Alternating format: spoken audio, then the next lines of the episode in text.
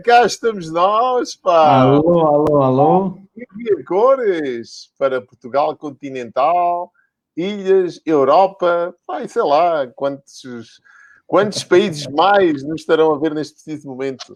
Bem, antes de mais, deixa-me só agradecer aqui à nossa audiência. Hoje é mais uma Terra dos Gamezinhos, é uma rubrica da InTouchBiz uma rubrica onde nós convidamos alguém que se destaca numa área. Vamos lá saber quem é esta pessoa incrível que nós temos aqui hoje connosco e que aceitou o convite para participar, sem saber ainda que perguntas é que eu preparei para ele, porque isto foi mesmo tipo, ok, vamos embora, pergunta o que quiseres, a minha vida é um livro aberto uh, e, e, pronto, e, e, é um bocado por aí. Mas antes de mais, uh, deixem-me só aqui dizer-vos o seguinte: cá está Ana Vasco. Boa noite, Ana. Ana Vasco aqui de Vila Real de Santo António.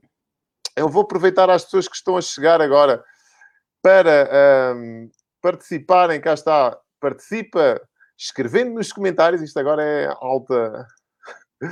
Participem escrevendo nos comentários, partilhem também esta live, aquilo que nós fazemos aqui todas as terças-feiras. Aliás, como, como a rubrica que nós temos de manhã com a dose, que é um bocadinho diferente, porque nós convidamos alguém que se destaque numa, numa área que nós achamos que tem conteúdo mais do que suficiente e de interesse para ser partilhado com a nossa audiência. E então tentamos trazer aqui essa pessoa especial para esmiuçá-la, esmiuçá-la ao máximo, extrair o máximo de conteúdo possível, para que também possa, exatamente, espremer, para que também possa trazer, portanto, esse valor para a nossa audiência. Grande Sandra Tavares, já começamos a ter aqui a audiência. Atenção que esta malta é fiel à terra dos gambezinos, Bruno. Bem, sem mais demoras, eu quero apresentar o meu querido amigo Bruno Vieira. Um, nós já nos conhecemos, penso eu, uh, no outro dia tivemos a conversa de outras guerras, já há muitos anos atrás, provavelmente uns 15 ou 20, não sei, anos atrás. Mas, entretanto, o tempo vai, vai avançando, nós vamos tomando caminhos diferentes, né? e a vida nos leva também por outros caminhos, mas o que é engraçado é que com o passar dos anos uh, a amizade fica, os ideais continuam, uh, a visão também continua cá e a luta, se calhar, por um futuro melhor continua também bem presente. E o Bruno tem sido uma das pessoas que eu me tenho também inspirado bastante, ele não sabe, mas eu aproveito para lhe dizer, me tem inspirado bastante na, nos feitos dele, nas partilhas dele, e por isso, pois, por isso hoje ele está aqui também, porque eu acho que ele tem uma mensagem também de, de muito valor para partilhar e merece, merece estar aqui na nossa terra dos gambuzinos, uma terra onde nós podemos dizer o que nos apetece e onde tudo acontece. Portanto, é mesmo aqui a terra dos gambuzinos. É uma terra, uma terra estranha, uma terra onde nós falamos sobre marketing, sobre comunicação, sobre empreendedorismo, desenvolvimento pessoal, todos aqueles temas que tu te apaixonam e que, eh, de sobremaneira, fazem de ti, se calhar, uma melhor versão, aquilo que tu és hoje. Bem, sem mais demoras, quem é que é Bruno Vieira, pá? E bem-vindo à terra dos gambezinhos. Agora é a altura de tu te apresentares e falares aí para a nossa audiência quem é, quem é que é o Bruno Vieira.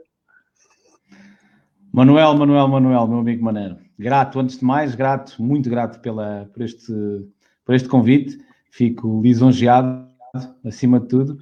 E quem é que é o Bruno Vieira? Quem é que é o Bruno Vieira? Epá, é, é como tu dizes, é um livro aberto, é alguém que, insatisfeito, principalmente, muito insatisfeito, um, sempre atrás de melhores resultados, sempre atrás de autodesafio, mais do que desafiar os outros, perdão, desafiar-me a mim mesmo. Uh, tem sido assim ao longo dos, uh, dos vários anos, quando conheci uh, uh, o mercado comercial e quando comecei a sair fora da caixa, uh, essa é que é a realidade.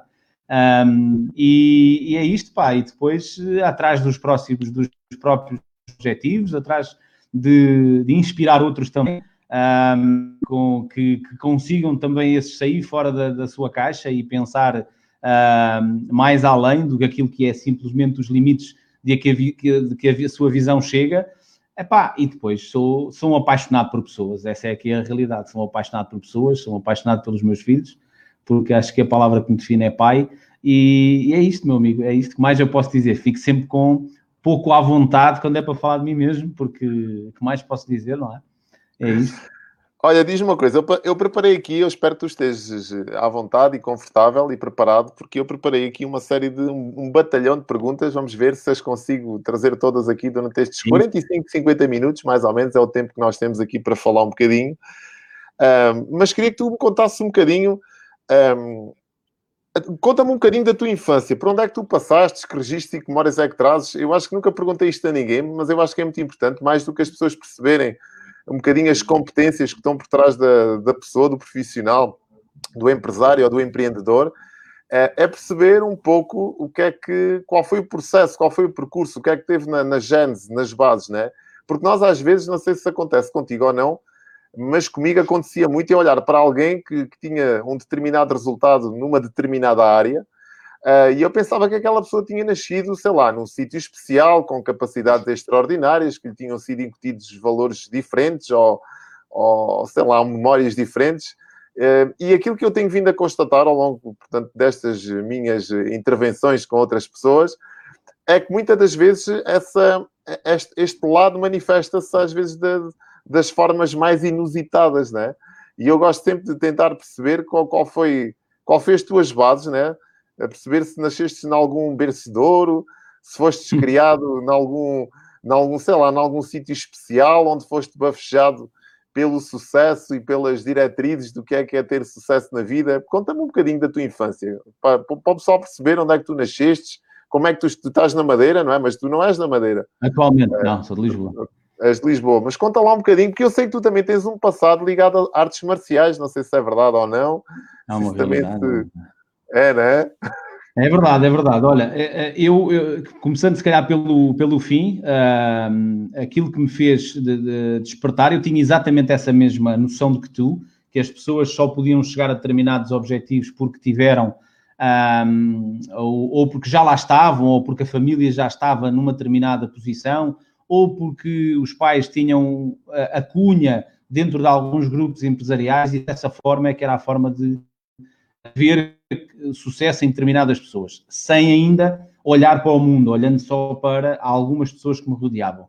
Mas posso-te explicar como é que eu comecei a pensar fora da caixa. Foi quando ouvi uma metáfora que me fez todo o sentido e eu partilho a metáfora com, convosco. A metáfora, a metáfora é esta. Picasso estava a fazer uh, uma estava a fazer uma pintura e uh, num dia em que ele estava na esplanada e ao fazer essa pintura e ao beber um chá, um café, algo, um, ele estava muito divertido a fazer o seu, o seu draft, o seu desenho, que, que, para nós é arte, não é? Mas para ele era mais um dos seus desenhos que uh, muitos deles só mais tarde é que foram avaliados como tal. Mas ele estava a fazer um draft e estava uh, e terminou. E ao terminar, alguém que estava a observá-lo um, aproximou-se e perguntou-lhe, mas que, que, fez a observação, mas que maravilha, mas que, que, que, fantástico desenho, que fantástica pintura, posso ficar com ela? E eh, Picasso respondeu, claro que sim, são 10 mil dólares, ou 10 mil euros, como queiram entender. E ela disse, 10 mil euros, como é que é possível você me estar a cobrar um valor desses se você demorou poucos minutos a fazer esse desenho? E ele disse, poucos minutos? Não. Esse desenho é resultado de uma vida inteira.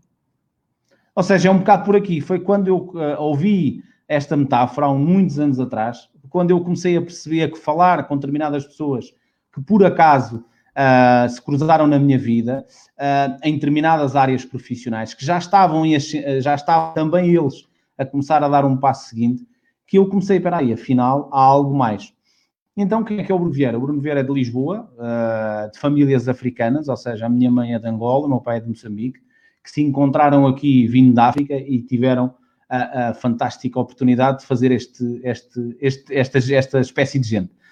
Eu fui educado numa família muçulmana durante 16 anos, onde tive determinadas regras um, e uh, na minha educação um, as pessoas que me educavam uh, limitavam um pouco mais uh, e limitavam desta forma: ou és um excelente universitário ou não vais ser ninguém na vida. E eu ouvi isto durante 16, 17 anos da minha vida ou és um excelente estudante, um excelente universitário, ou não vais ser ninguém na vida. Um, e eu tinha a possibilidade de percorrer, percorrer determinados caminhos, tinha a possibilidade de entrar em grandes empresas, se eu percorresse esse, esse, esse percurso. Só que eu nunca consegui sentir paixão, e é uma coisa que eu assumo hoje, nunca consegui sentir paixão pela escola. Não havia nada na escola, fora as pessoas, as amizades, um, as meninas, eu era um namoradeiro, não é? por isso é preciso dizer, se é um livro aberto, é um livro aberto, e não havia nada na escola que me motivasse. Havia um ou outro professor que era capaz de me motivar, então eu era uh, alguém que, não revoltado com os meus colegas, no entanto, sempre que acontecia alguma coisa, eu tinha uma explosão de energia, uma explosão de hum, irritabilidade, se poderei dizer assim. E foi aí que eu conheci as artes marciais. Mas neste, nessa, nessa limitação, eu achei-me, eu bloqueava-me em termos de amizades, ou seja, eu tinha um núcleo de amizades muito específico. Não jogava a bola com a maioria dos rapazes, não fazia determinadas coisas, uh, porque me achava sempre que um, a maioria das conversas não me interessavam, eu não via as telenovelas, eu não jogava xadrez, eu não gostava de jogar às cartas, uh, eu não gostava de jogar à bola, ainda hoje não gosto de futebol, não gostava da maioria das coisas que a maioria gostava. Eu disse, pá, pá, eu devo ser um ET, não é? Deve ser alguém fora completamente deste planeta. O que me levou a, estar socialmente com as pessoas, estava bem, não tinha, ou achava eu que não tinha, mas tinha um canto muito, tinha uma área muito, muito reservada. Poucas as pessoas, quando precisavam de mim, eu estava, uh, eu era um miúdo amigo dos amigos, no entanto, um, tinha sempre alguma dificuldade de entrar e de aprofundar uh, uh, com um núcleo de amigos. Eu não tinha amigos, tinha conhecidos. Então eu fiz uma ou duas amizades que ainda hoje se mantêm. Hoje posso dizer que os meus amigos de infância são dois ou três de, de, de, amigos mesmo do coração, que é o padrinho da minha filha, que hoje é padrinho da minha filha. Um, e, vim, tenho, e, e, fui crescendo uh, de uma forma paralela a todas as outras, as, as, outras crianças que vinham da minha, da minha escolaridade.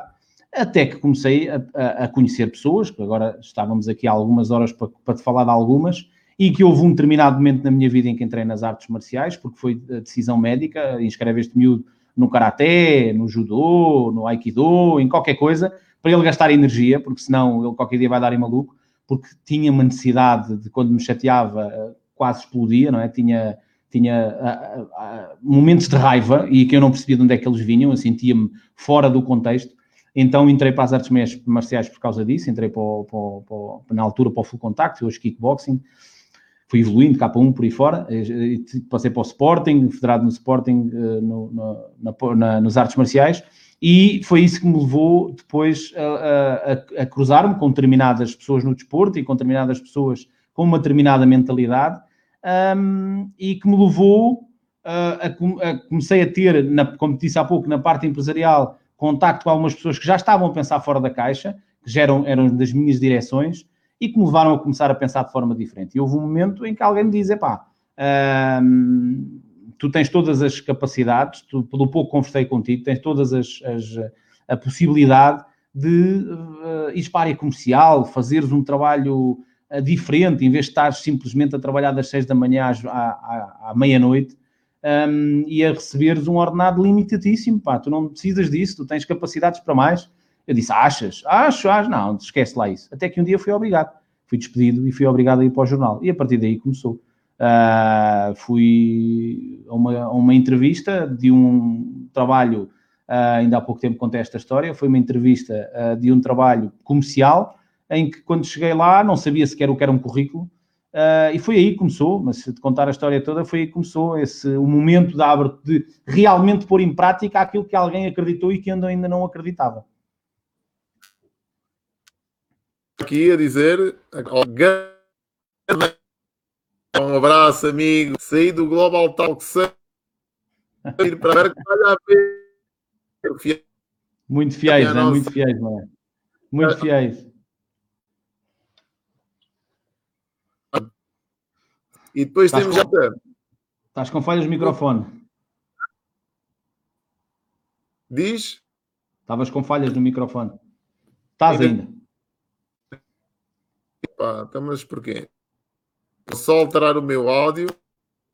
Aqui um áudio. A definição. E agora? Agora está agora, tá... agora está ok.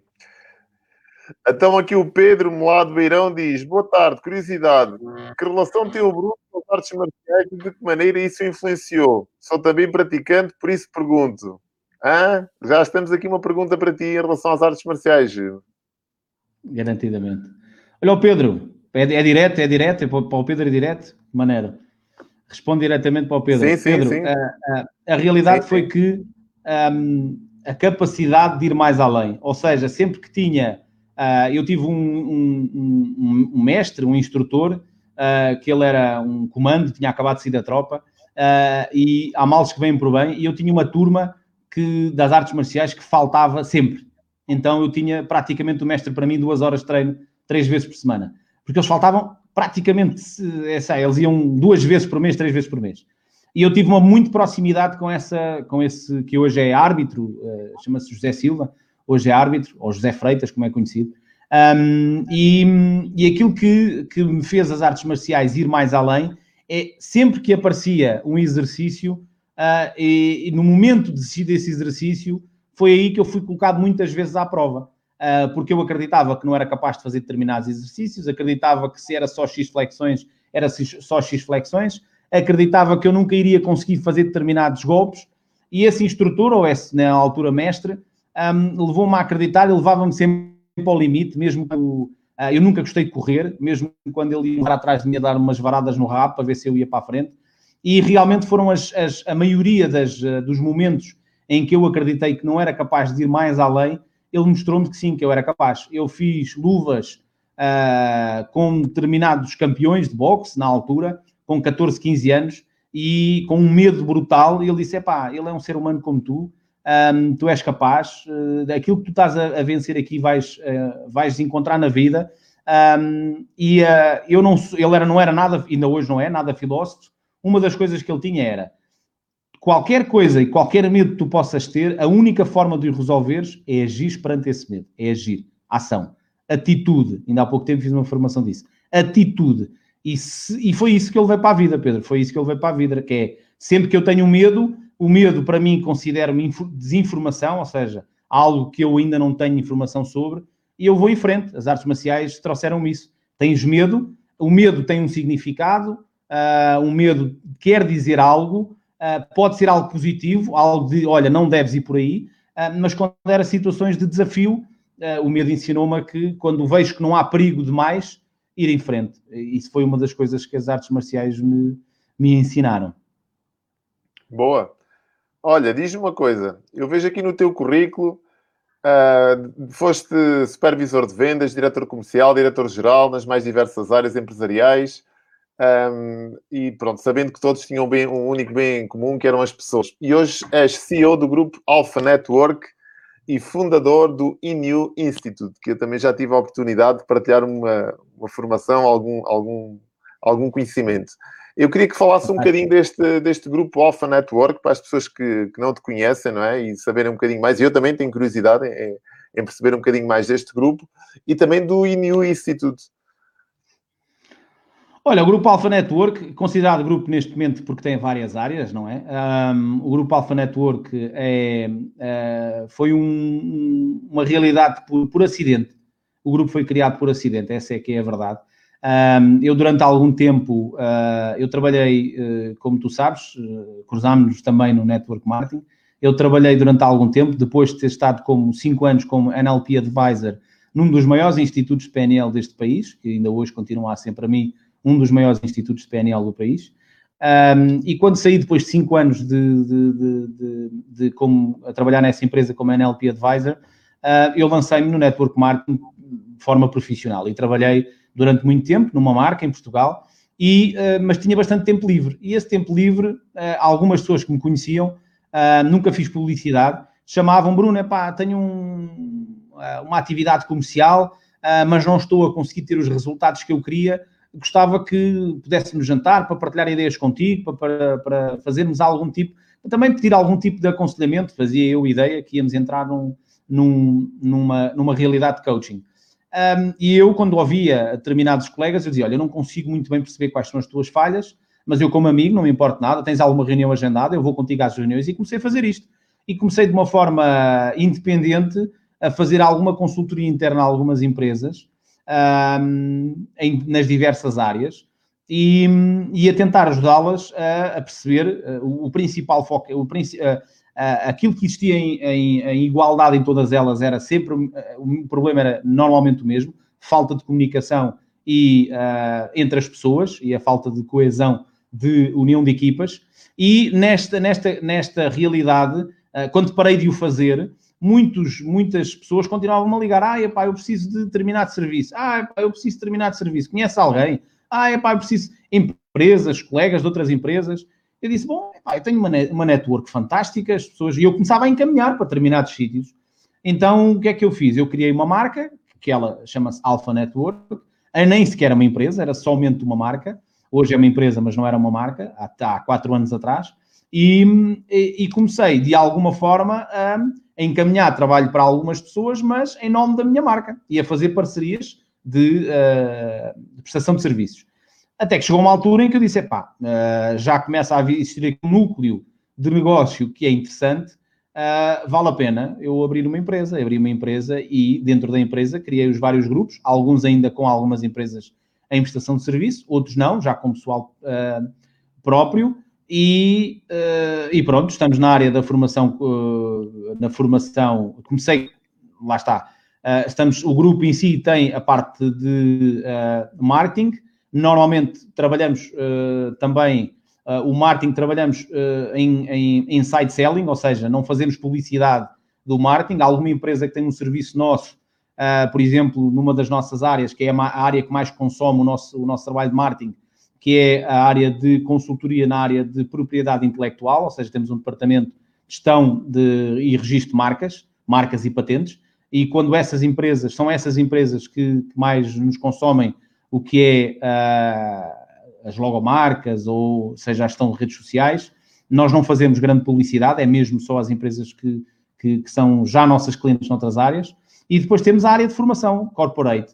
E dentro desta área, a minha paixão, porque vinha do, do, da programação neurolinguística e tive cinco anos como NLP Advisor, como acabei de dizer, um, continuava, lá está, muita gente a dizer, Bruna, pá, eu estou a ver não sei quantos institutos em Portugal, qual dos institutos é que eu devo decidir, porque o A, porque o B, porque o C, e depois a minha rede de formadores a nível nacional é vasta, não é?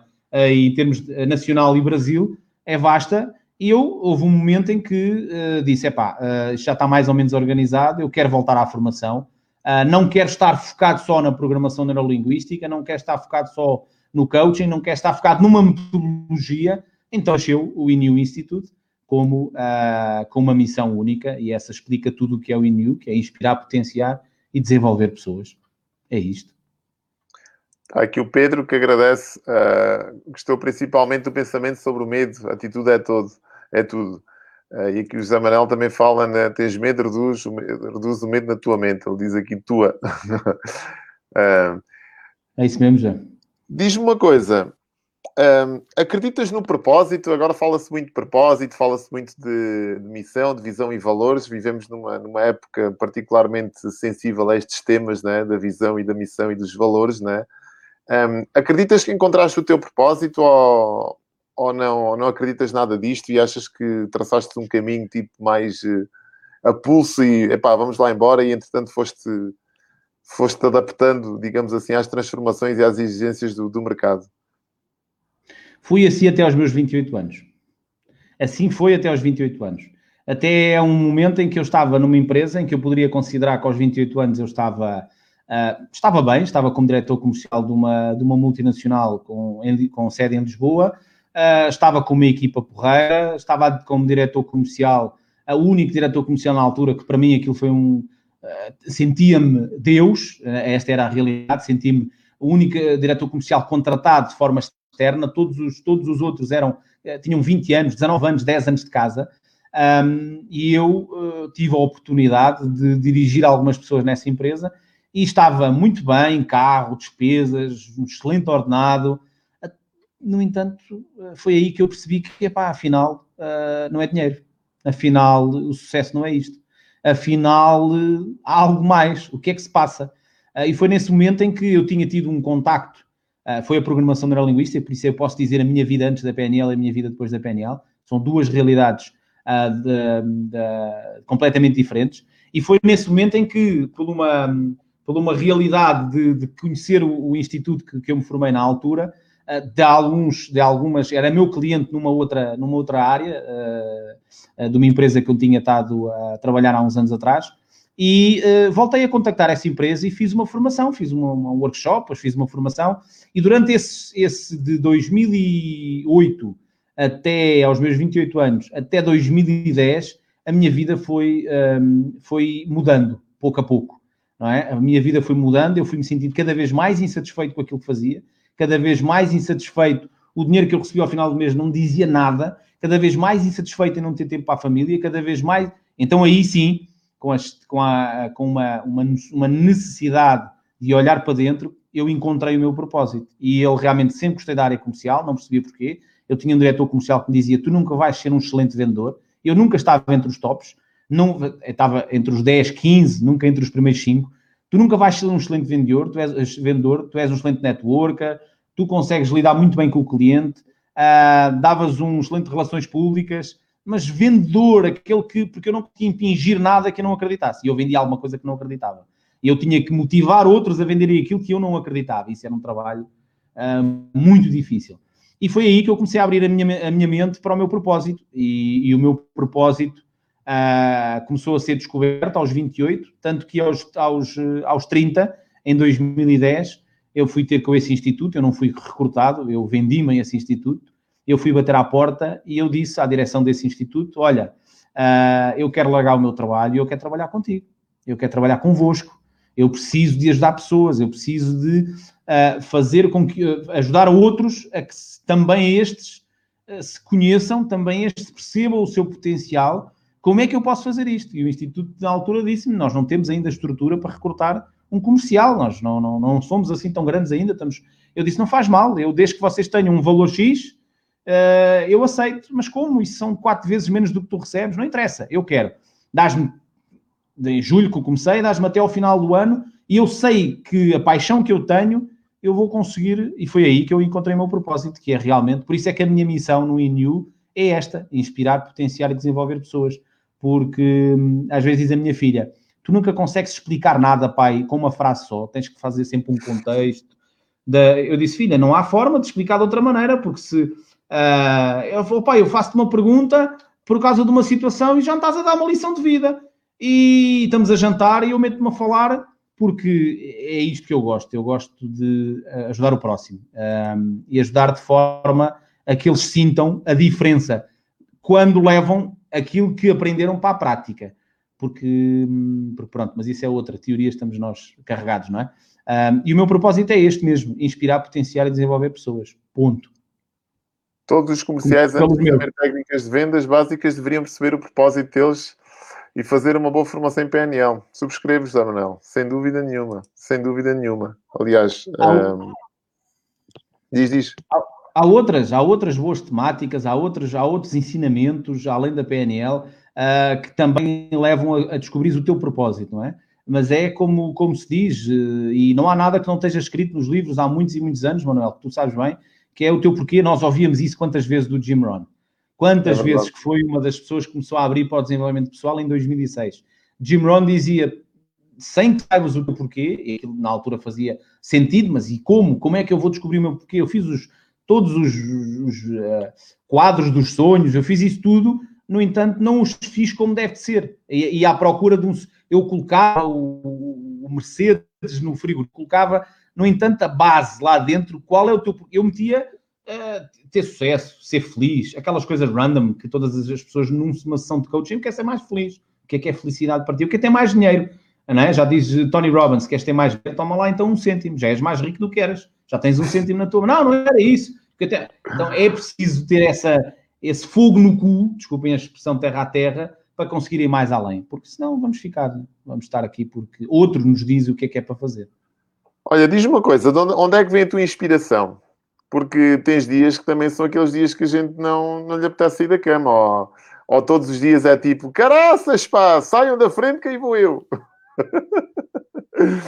Quando, quando aparecem esses dias, o que, é, o que, é, que tu costumas fazer? De onde é que vem esse, esse, fogo, esse fogo que queres colocar no rabo? Olha, tenho, tenho algumas âncoras, é? tenho algumas âncoras. Uh, uh, os, os, os, filhos são uma das âncoras. No entanto, muita gente diz que só os filhos são as âncoras. Não serve, porque os filhos chegam a um momento em que não são nossos. E eles batem asas e vão para. Vão... E depois aí, onde é que está? Vamos deixar de ter essa, esse fogo então temos de ter algo também por nós. Eu tenho um bloco de notas no meu telemóvel onde tenho uh, uma, um pequeno, um, um pequeno uh, uh, diálogo comigo próprio, algo que tenho escrito e que sempre tenho dúvidas, e ainda hoje falava nisso, quando começou esta confusão toda do Covid e quando começou a necessidade de avaliar as empresas e tudo o que é que ia acontecer, no início do lançamento do INU, eu tive semanas e, e, e, e hoje digo publicamente, há pouco contei a um, a um, a um casal amigo, um, que eu levantava-me de manhã com toda a energia que as pessoas me conhecem, ia levar a esposa ao trabalho, ia levar o menino à escola e voltava para a cama. Eu só queria escuro. Isto foi quase durante uma semana, porque havia muitas decisões. Até que houve um momento em que, espera aí, you have to uh, talk the talk and walk the walk. Espera aí, então tens que ser aquilo, tens que ser... Mas nós devemos ser ecológicos, congruentes, no, no entanto também ecológicos. E naquele momento eu precisava, eu precisava de parar, eu precisava de, de estar no escuro. E foi isso. Eu vou ler as minhas notas, vou ler a minha missão, vou ler o porquê é que eu estou aqui, o que é que eu quero fazer. Uh, e muita gente diz assim: qual é, o, qual é o teu maior medo? Eu tenho um medo e assumo sempre publicamente: o meu medo é morrer. O meu medo é morrer e não ter feito nada daquilo que eu queria fazer. O meu medo é morrer e não ter curtido, uh, ter tido experiências, ter tido uh, momentos com pessoas, e, e, e, muita gente tem medo de tem esse medo de pensar na morte e pensar amanhã pode acabar. E eu muitas vezes penso isso. Amanhã posso não estar aqui, só tenho hoje para fazer. Sem dúvida. Falaste, diz-me aqui o José Manuel, se fizer objetivo de propósito em Smart, deixando de perceber que o ser feliz ou ter sucesso é subjetivo. Uhum. Excelente estratégia. Smart é uma excelente estratégia. Sem dúvida. Uh, falaste aqui no, no Covid, falaste um bocadinho nesta, nisto que está a acontecer. Um, de que forma é que tu vês o futuro? O que é que tu achas que, de que forma é que tu olhas para esta pandemia e tudo aquilo que está, que está a acontecer? Tiras alguma lição daqui? Uh, uh, como é que olhas para, para o que vem depois? Para o, o ACDC, né? Antes do Covid e depois do Covid. Depois do Covid. Eu acho que foi um ensinamento para todos nós, não é? é as crises trazem desgraça, não é? Trazem uh, a destruição de muitas, de muitas tu, tudo, tu, todas as empresas que estavam em, em, já em altura de, de, de, vento na bananeira acabaram por cair, abanou-se as árvores, caíram os macacos, e, e, e, no entanto é pena que os Estados e que os, e que os governos, uh, só depois, como na Ilha da Madeira, só depois de uma tempestade maluca que arrastou casas, é que foram criadas determinadas uh, estruturas para que quando existisse a próxima tempestade uh, e as águas viessem das, das, das inúmeras, os inúmeros lençóis de água que existem nas, nas, terra, nas partes altas da ilha, não arrastassem uh, tudo até ao mar. Uh, é pena que só depois de, de, destas catástrofes acontecerem é que os Estados e as nações se protegem. eu acho que para o futuro vamos ter um. Se tivermos uma próxima epidemia, seja lá dela qual for, vamos estar muito mais bem preparados. Essa é uma realidade. Por isso, isso traz. Uh, somos uma, uma, Uh, somos uma, uma uh, somos um, um, como é que eu dizer, somos uma uma, uma geração, era isso que eu queria dizer, somos uma geração que, vai, que, passou por isto, no entanto vai estar preparado para uma próxima e quem já é, é esta história vai, vai prepara-nos para as próximas que aí vêm. Em termos de, em termos, uh, muita gente diz, ok, mexeu muito com a liderança, porque realmente estávamos na, muita, muita liderança, muita formação era, era falada, não colocada em prática. Era, muitas empresas estavam a apostar na formação de uma forma obrigatória, aquelas 35 horas que são obrigatórias por ano, temos que. Está-se a falar agora nos soft skills, na inteligência emocional, então bora lá fazer. Bora lá fazer estes soft skills, essa inteligência emocional. Um, no entanto, um, isto do home working acontece destas coisas, não é? Tenho alguém preso fora de casa que se esqueceu da chave. Daqui a bocadinho tem, tens que me deixar abrir ali a, a porta. Deixem-me só, permitam, isto são as coisas do homeworking, força, acontece força, isso. Força. Uh, isto é live. Estás fora? Toca a campainha que eu abro a porta. Permitam. Esqueceram-se da chave, lá está, são as coisas do. Força, só um bocadinho, está bem? Entretanto, eu vou fazendo aqui um relation aqui com o nosso, com o nosso querido Bruno o homem da Madeira ligado à PNL e à consultoria, consultoria empresarial. Portanto, a nossa rubrica de hoje foi dedicada aqui. I'm Cá back. está. É pá, apareceste assim do nada, parece que apareceste, né? Não sei se houve um. I'm back. I'm back. Estávamos uh... a falar da ah, pandemia.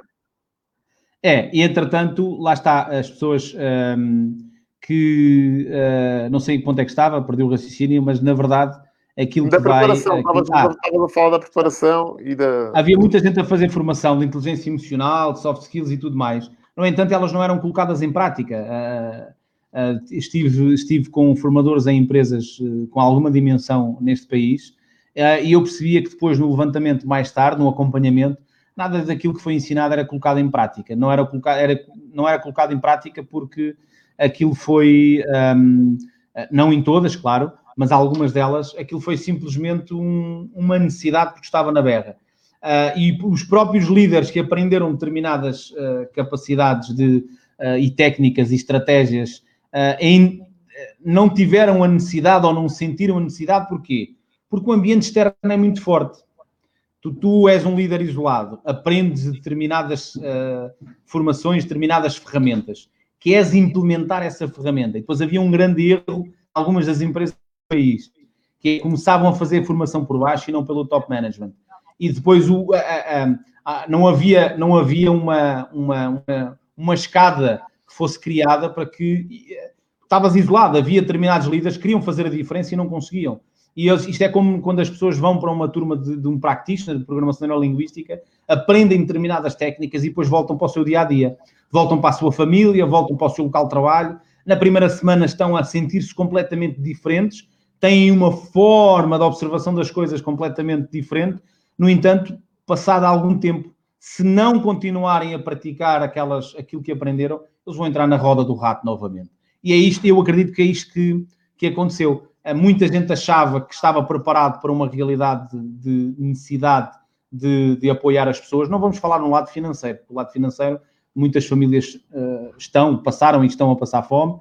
Uh, uh, o, um, os, os, os, pedintes eh, aumentaram, em, uh, uh, os pedintes com, com necessidade e aqueles que, não, que têm medo de mostrar que têm necessidade e de pedir ajuda, uh, mas a, a, verdade é que o pós-Covid, não é? O pós-Covid traz-nos mais resistência.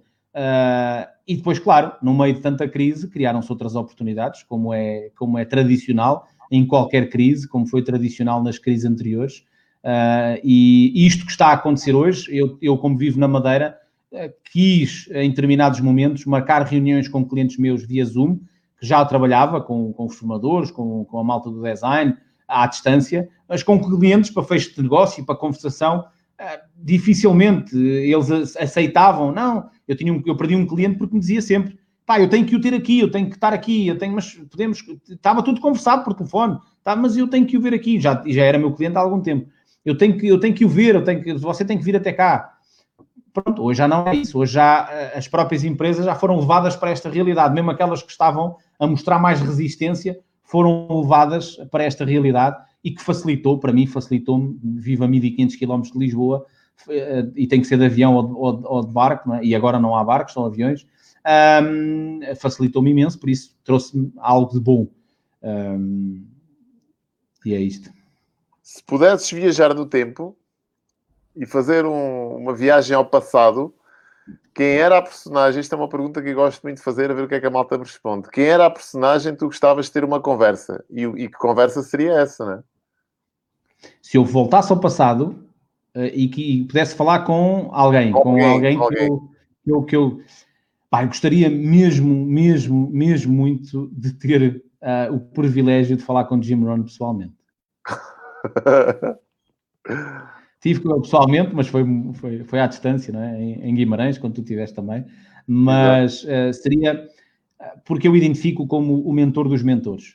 É? E, e, a forma como ele transmitia a informação uh, era única. Até hoje existe Brandon Bouchard, existe inúmeros outros uh, e o próprio Tony Robbins, ninguém que até ainda hoje, eu todos os, todas as semanas, não todos os dias, todas as semanas, eu recebo a newsletter de Jim Rohn, da, da, da Jim Rohn Association, ou Jim Rohn Success, não me lembro, e todas as, todas as semanas eu vou ver um vídeo, ou vou fazer um apanhado, uh, tudo aquilo que se diz de várias formas, ele consegue dizer de uma forma muito assertiva, muito fácil de compreender. Ele falava para milhões uh, numa linguagem para, para, Aliás, ele falava para, para milhões e numa linguagem que todos esses milhões entendiam. E não ao contrário do que muitos, muito, muitos uh, autores escrevem. É, ninguém na família, eu poderia dizer, ninguém uh, neste momento uh, muito próximo de mim, uh, porque eu estou muito afastado da maioria da, da em termos de, de, relacionamento, em termos de opiniões de negócio, opiniões de, de forma de estar na vida. Uh, é tudo fora, uh, nós escolhemos a nossa família, não é?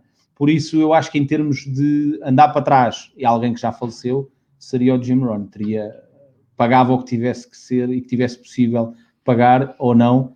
Uh, se calhar era capaz até de ir além daquilo que fosse possível para conseguir estar com essa personagem. Espetacular.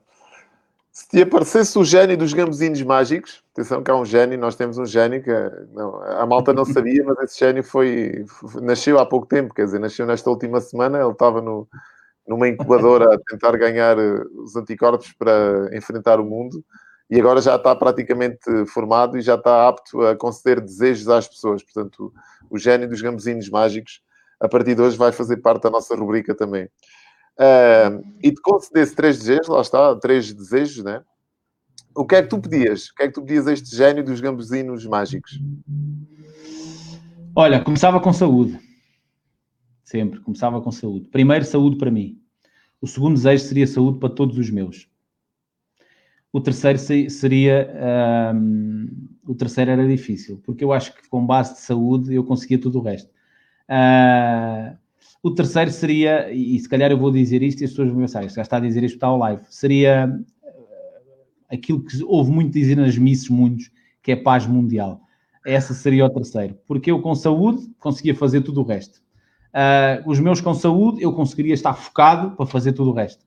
Uh, com paz mundial, é pá, eu consigo saber que as oportunidades estão abertas e eu, como sou um cidadão do mundo, assim eu acredito, um, tudo, tudo estaria, todas as oportunidades estariam disponíveis para quem quisesse alcançar ou ir atrás. Quer dizer que há aí, há um resquiciozito de, de Miss Portugal aí nessa personalidade. É? Ah, foi, foi, Miss Escola, foi por ter sido Miss Escola 96, fiquei com Mister, Mister, Miss, porra, Mister. Olha, hoje fala-se muito em consultoria, fala-se muito em, em, prestar em, em, freelancers, em PNL, neurolinguística, né? programação neurolinguística, como é óbvio. Uh, que conselhos é que darias a alguém que, que esteja agora, se calhar, a olhar aqui para este mercado da consultoria? Um, primeiro, explicares um bocadinho na tua ótica, porque eu acho que às vezes há um, há um entendimento um bocado deturpado do que é que faz um consultor. Uh, porque parece que um consultor é aquela pessoa que, que, faz o trabalho e, na minha opinião, um consultor é aquela pessoa que, que dá a consulta, né? por isso é que se chama consultor. Uh, e, e, acho que, essa mensagem é um bocado turpada, mas gostava que tu partilhasses um bocadinho a tua visão do que é que é um consultor e alguém que está agora a começar neste, neste mundo da consultoria empresarial.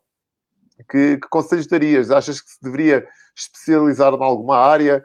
Uh, achas que deveria, se calhar, olhar para, para, o mundo empresarial como um todo e prestar um serviço como um todo? Um, acho, epá, gostava de te ouvir nesse, nesse, nesse registro.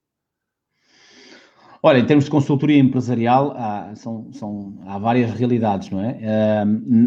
a área onde nós eh, temos estado mais ativos é a área eh, da formação. Da formação e área comercial, ou seja, ou a formação para liderança, ou o coaching, ou executive coaching, ou então a formação para a formação para vendedores, mas não de técnicas de venda. A, forma como comunicar com o cliente, tudo aquilo que está dentro de algumas técnicas da programação linguística, como criação e empatia, a calibragem, aquilo que é conhecido como o rapport, um, essas são as principais uh, realidades.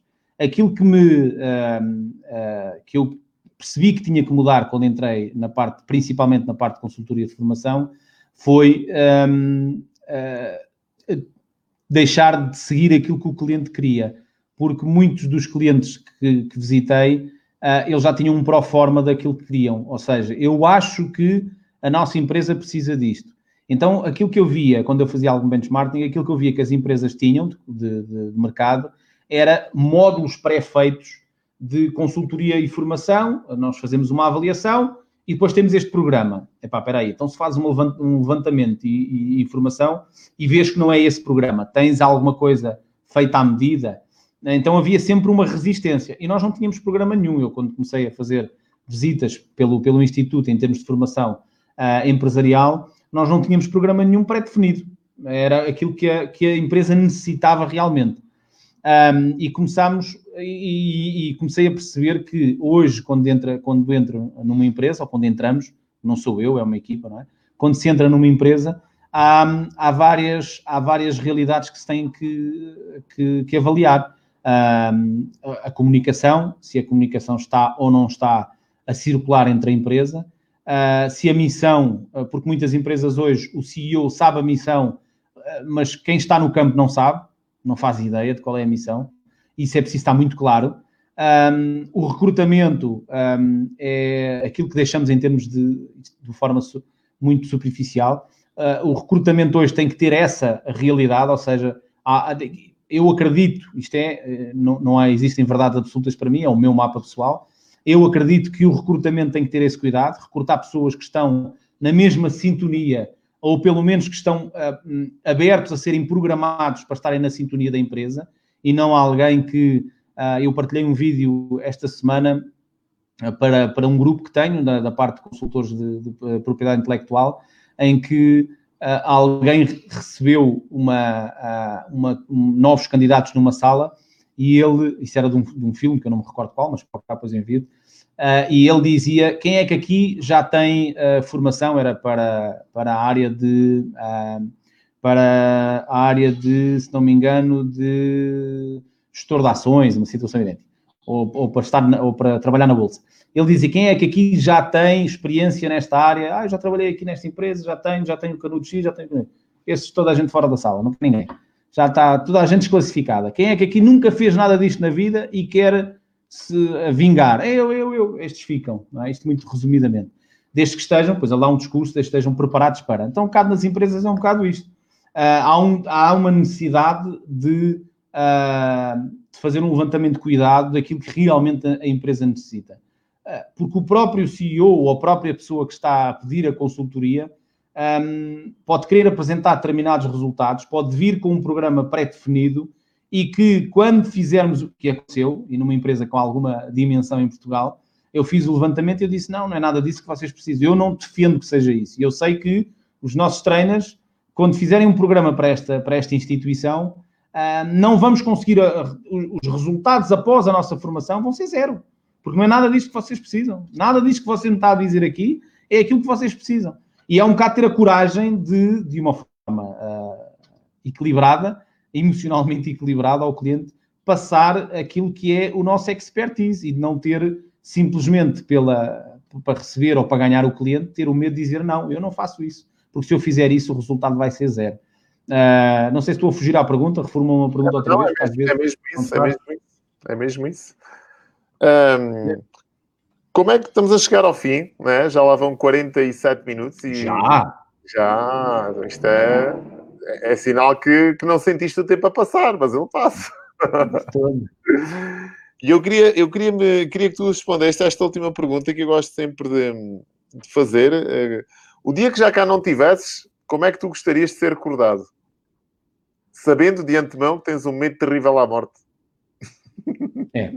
Tanto que eu digo que, que, às vezes pergunto aos meus amigos: o que é que tu, que é que tu querias que dissessem quando estiverem lá, estiveres lá no caixão e as pessoas estiverem a falar? Epá, eu gostava que dissessem: epá, o gajo está-se a mexer um, e não dissesse nada mais, a dizer, epá, o gajo está-se a mexer, porque assim eu não estava, né? Estava vivo.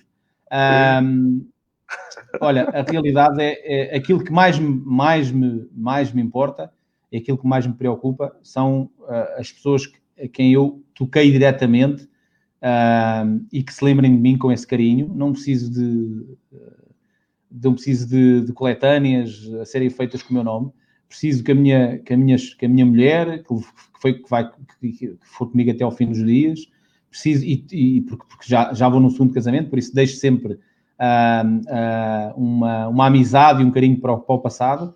Uh, preciso que os meus filhos levem as lições que eu acreditei que poderia de forma direta ou indireta, porque nós educamos de forma indireta com as ações que fazemos, não é? E com as ações que temos. Um, e, e, é principalmente isso. Uh, tudo o resto, um, no momento exato, uh, é, é, recordarem de mim com carinho, principalmente. É, não peço que digam nada de especial. Uh, lá está, eu acho que por, por o meu medo de ser a morte, eu penso é no momento exato, agora, em que eu estou aqui. O que é que, que, é que tu queres? Tanto que eu, eu fui considerado muitos anos, por causa, de, e principalmente no mundo das artes marciais e das pessoas com que eu lidava, porque também tive a estupidez, não é? A, parte estúpida de, de, de, de, alguns jovens que treinam artes marciais e acham que são os campeões. Também tive esse momento estúpido, mas rapidamente, felizmente, rapidamente mudou. Um, e, e, como a minha educação era sempre de escudo e de, eu achava que tinha que estar sempre de escudo e de espada, uh, eu fui criando uh, defesas onde sempre que falavam eu tinha que uh, eu atacava, nem sabia bem que estava a atacar, mas sempre que me queriam dizer alguma coisa eu já estava pum, a atacar, verbalmente, não é? Então eu, eu criei, tanto que a minha alcunha, para quem é muito próximo, é o Godzilla. Imagina porquê, não é? Porque sempre que alguém vinha com alguma coisa, eu derrubava. Uh, e, e, mesmo nas artes marciais, uh, eu, eu tinha uma, uma estrutura de combate que era assim: eu ficava quietinho, bate-me à vontade, bem, que te levas a primeira é para arrebentar contigo. Era um bocado esta técnica, aprendi, lá está, isto na evolução pessoal foi igual, um, porque no, nas artes marciais eu não tinha técnica, eu era agressivo, eu queria ser duro e agressivo, não tinha técnica. E aquilo que, que é a evolução, tanto nas artes marciais como na vida, é por isso é que se diz que chega ao cinturão vermelho, é aí que começa a grande, uh, o vermelho, não o preto, é aí que se começa a grande aprendizagem. Então, aquilo que eu, eu nunca me preocupei, só para dizer que eu nunca me preocupei com, com agora neste momento, não me preocupo com o depois. É o que me preocupa que é o agora. O que é que tu gostas, tu, o que é que tu sentes ao estar comigo agora, não é?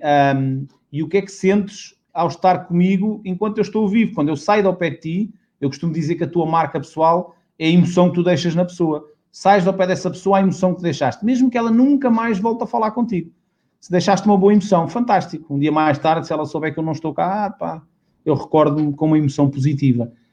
Pronto, há um ou outro que vai com menos negativa, mas isso não dá para agradar gregos e troianos. Isso é como tudo. Mas não penso muito nisso. Sempre que penso que isso vai acabar, que a vida acaba, eu tenho que sair fora do que e tenho que ir atrás de mais, porque é assumidamente o meu maior medo é não estar cá amanhã. E pode, pode acontecer, né? Pode acontecer. E pode acontecer.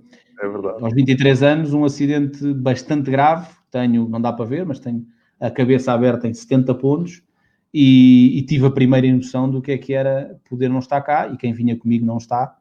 Uh, ficou nesse acidente e a minha filha estava para nascer passado dois meses, a minha, a minha Luana, que tem hoje 17, isto foi em 2002 para 2003, uh, ah, andava na rua e, e de repente eu percebi que uh, eu, eu tive amnésia, não me lembro do, daquele bocado do acidente, no momento em que o carro bateu e que captou, e que era uma carrinha que ficou do tamanho de, de, da televisão que eu tenho na sala, muito pequena, uh, para um carro, e, e, a partir daí eu comecei a perceber, uh, basta simplesmente fechar os olhos e talvez nunca mais voltar a acordar. E isso é, é, é, é uma das motivações para eu tenho uma ideia, eu ponho em prática amanhã. Se tiver 70% daquilo que eu acho que dá para funcionar, eu ponho em prática. Eu abri o, a Alfa com uma marca, fiz um logotipo e lancei. E lancei, disse à malta, não havia sequer empresa, não tinha, às vezes tinha um cliente que precisava de uma fatura e agora, como é que eu faço uma fatura? Passava um ato único, uma, eu, naquele momento, mas eu tenho uma, lá está, uh, por isso é que eu digo, tenho uma ideia, faço um, não sei fazer grandes planos de negócio, eu faço um rabusco no papel, uh, recordando que eu tenho o oitavo ano de escolaridade, oito, e o nono ano feito três vezes, duas vezes a, dia e uma vez à noite. Um, eu faço um rabusco, vejo mais ou menos pela minha experiência de vida o que é que eu já testei e que não funciona, o que é que eu testei e que funciona. Preciso de algumas coisas de marketing, falo com os expertos, Manuel Maner, por exemplo, com algumas pessoas que eu possa ter mais próximo de mim, que possam ter melhores respostas do que eu. O que é que tu achas? Não, não vais por aí, eu tenho experiência, muito bem. Então por aqui e ponho em prática, não, não deixo para depois. Ah, és um maluco, devias pensar melhor nisso. O mercado dirá se está bem ou se está mal. Se estiver mal, não tem problema dizer está mal, arruma para o lado. Não é? E é assim. Quantas empresas de sucesso hoje foram criadas assim? Sem dúvida. A Apple, por exemplo, foi criada numa, numa garagem e muitas outras. O Instagram, Olha, hoje conheci a história do Instagram também, também foi assim. Foi uma primeira app que foi lançada, teve um, um. Não teve sucesso nenhum, tinha um nome estranho, parece Airbnb, parecia o Airbnb, e mais tarde ele percebeu que de tudo aquilo que ele lançou havia alguma coisa que funcionava, que era a parte das fotos, a parte da partilha, e reformulou, e hoje é, é a empresa que, comprada pelo Facebook, não é? Mas é a empresa é. de sucesso que, que é hoje. E é por aí. Olha, quero-te agradecer. Sonhas, põe em prática.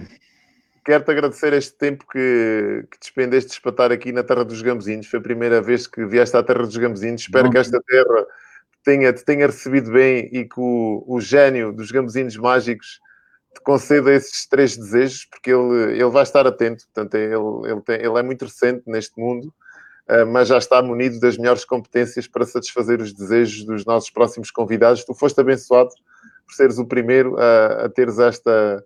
Pronto, a, ter, a, ter, a teres este, esta benesse vá, do nosso gênio. Portanto, quero-te agradecer acima de tudo o facto de estares desse lado, da tua disponibilidade. Aliás, eu, foi, eu gosto de trabalhar com gente despachada. eu mandei-te umas mensagens, tu mandaste-me uma e estamos aqui hoje a falar, né? E falámos durante, durante uma horita. Portanto, que eu acho que passaste muita mensagem, passaste muito conteúdo de, de interesse e de valor. Espero que tenha chegado às pessoas. Não sei se queres dizer mais alguma coisa para a nossa audiência. Olha, não há muito mais para dizer. Agradecer-te primeiro, Manuel, uns mais, para esta. Elizabeth, a natureza do Godzilla mudou com a PNL ou com a evolução da vida? Ou é, ou é agora gerida? Está lá, mas é gerida. Isto é uma pergunta, né? Deixa-me ler outra vez. A natureza do Godzilla mudou com a PNL ou com a evolução da vida? Ou é agora gerida? exatamente, agora é gerida, Elizabeth. Mudou, a PNL trouxe-me a capacidade de perceber porque é que eu era tão impulsivo, porque é que eu tinha determinadas uh, determinadas ações mais agressivas e muitas vezes eu estava em formação e a, uh, e a minha, eu chamo-lhe Sifu, brinco com ela pelas artes marciais, era a mestre de PNL na altura, uh, que é a grande Luzia Wittmann, e ela dizia-me, uh, tu estás aí com essa cara, e a arte marcial também me trouxe essa capacidade, estás aí com essa cara tranquila, mas a tua perna está aí, então eu fui cada vez desenvolvendo mais e hoje, sim, é gerida, ou seja, eu continuo a ter essa agressividade, eu continuo a ter essa, essa energia de explosão dentro de mim, no entanto, é gerida. Eu aplico-a para aquilo que eu acho que ela vai ser necessária, principalmente para estas questões da proatividade e da ação. Eh, é para aí que eu levo a energia do Godzilla e não para as coisas da, da criançada como eu fazia quando era jovem, né? as tareias nas discotecas e essas parvoices todas. Esses erros que todos os jovens, todos não, alguns fizeram, eu fiz sem dúvida, e que fazem parte do processo. Uh, pronto, tens mais alguma coisa a dizer, quero-te agradecer, né, do fundo do coração, o facto de estares aí, de continuares uh, a inspirar pessoas, de me inspirares a mim, um, e pronto, é, é, só isto. Meu amigo, muito grato uma vez mais, obrigado, uh, e desculpem lá se não vos ensinei mais do que aquilo que vocês sabiam, é porque a vida é mesmo isto, é uma quantidade de informação que temos, no entanto, a diferença entre quem faz e quem não faz é isso mesmo, fazer. Atitude, ação. E é grande isso. Ajam, ajam todos os dias, todos os dias. Abraço grande aqui do Algarve, diretamente para a Madeira. E grande. Que, que assististe até ao fim desta nossa conversa, partilha. Se achaste que aqui está uma mensagem que possa ajudar mais alguém, não aguardes para ti. Aliás, o objetivo é mesmo este, é nós partilharmos o máximo com a nossa audiência e também com o mundo para tentarmos minimizar um bocadinho dos estragos uh, de, destes tempos um bocado adversos que, que, estamos a passar. Portanto, trazemos todas as semanas um convidado especial. Hoje coube aqui a vez ao nosso querido amigo Bruno Vieira, que ele está na Madeira, mas de certeza que está disponível para acompanhar e ajudar alguém que queira uh, deixar-se seguir por este maravilhoso mundo da, da programação nanolinguística, da consultoria empresarial. Epá, e pronto, é pá, cusquem, cusquem o Bruno nas redes sociais, peçam-lhe amizade encham a caixa lá de amigos, né? como a malta às vezes, às vezes quando eu vou uma, uma, uma intervenção, depois tenho uma série de pedidos de amizade pessoal ali a, a tentar seguir, Epá, mas sigam, sigam pessoas destas, que pessoas destas inspiram. E nós estamos de volta para a próxima terça-feira com mais um convidado especial para mais uma rubrica da Terra dos Gambuzinos. O meu nome é Manuel Maneiro, amanhã também estou cá às 5 às 6 da manhã, todos os dias estou cá para dar a dose a quem gosta de acordar um bocadinho mais cedo do que aquilo que é normal mas quem também não gostar pode ver eh, indeferido. A única questão é que não pode interagir, e estas interações às vezes são engraçadas, que se proporcionam ali durante aqueles 10, 15 minutos. É uma dose, é só comigo, não temos ninguém de especial, portanto, uh, aguardem para amanhã ou então para a próxima terça-feira. Bruno, abraço, campeão, e obrigado por tudo. Muito grato. Um abraço.